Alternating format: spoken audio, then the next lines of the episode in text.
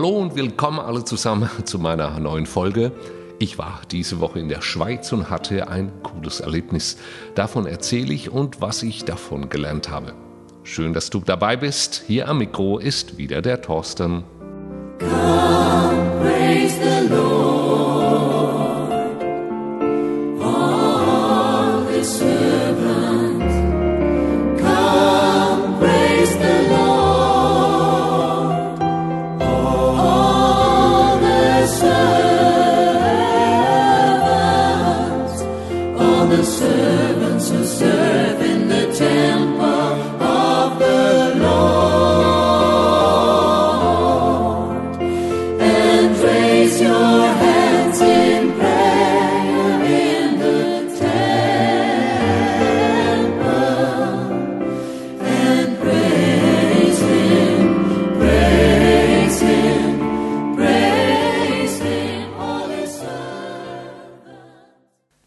Diese Woche reiste ich beruflich in die Schweiz.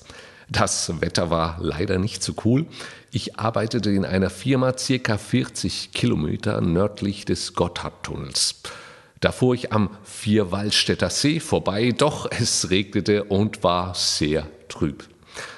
Irgendwie spiegelte das Wetter das Empfinden meiner Seele wider. Ich war etwas deprimiert, habe gerade persönliche Herausforderungen und fahre in die Schweiz. Aber leider ohne meine Frau und Familie in den Urlaub.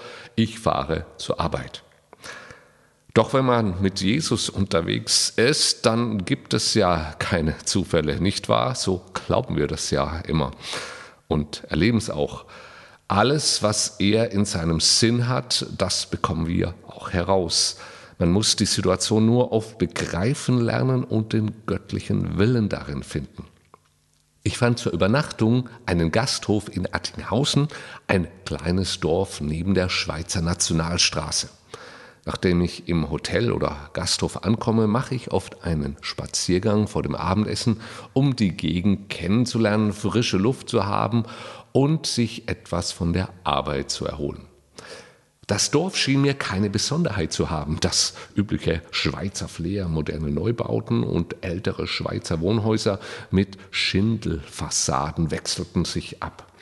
Da bog ich aber im Dorf dann in Richtung Schule ab und stand da plötzlich vor einer Burgruine. Ich staunte, da ich Burgen eigentlich nur von abgelegenen Standorten oder von hohen Bergen kenne. Ich trat in die am Abend sehr schön beleuchtete Burgruine ein, blickte durch die Fenster und schaute den Turm an.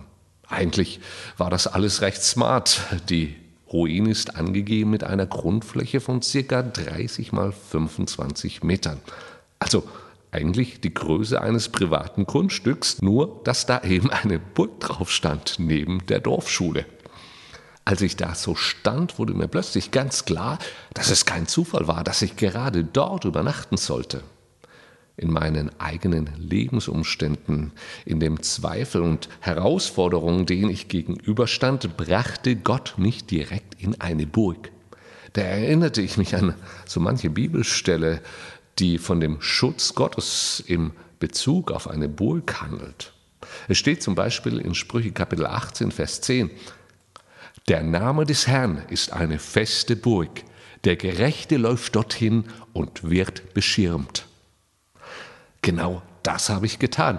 Ich bin zur Burg gelaufen und für mich war das wie ein klares Reden Gottes.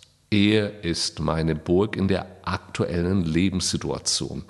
Er wird die Umstände nicht unbedingt ändern, aber er wird mich behüten, dass ich keinen Schaden nehme.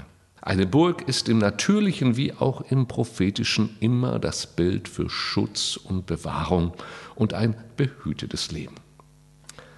Meine Seele hat diesen Moment genossen. Ich schaute mir die Tafel an, auf welcher sich der Grundriss der Burg befand. Im Prinzip bestand diese nur aus zwei Zimmern und einem Turm, mehr nicht. Ich hatte von meinen Burgbesichtigungen immer größere Burgen mit einer Vielzahl von Räumen in Erinnerung. Dass es auch so kleine Burgen gibt, war mir bis dahin nicht ganz bewusst.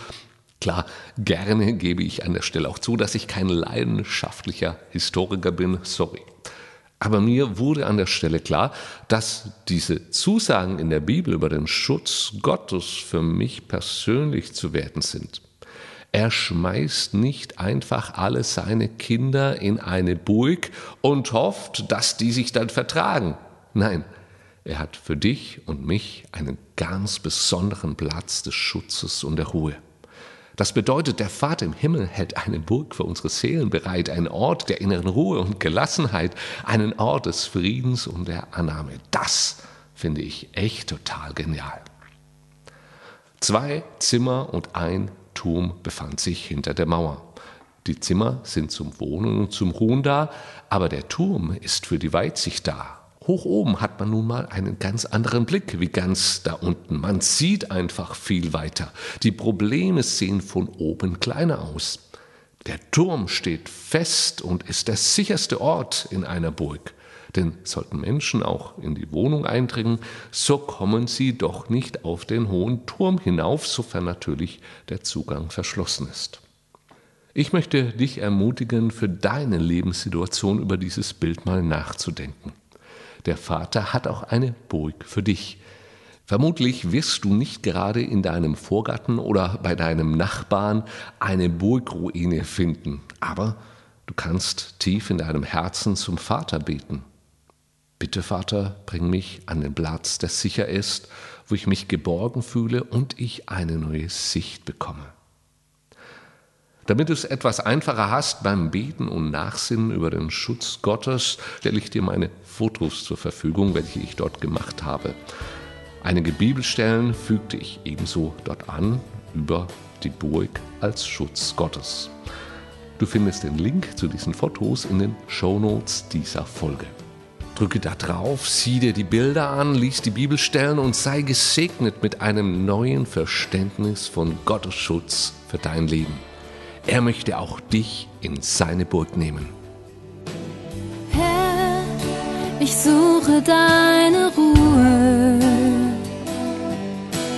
fern vom Getöse dieser Welt.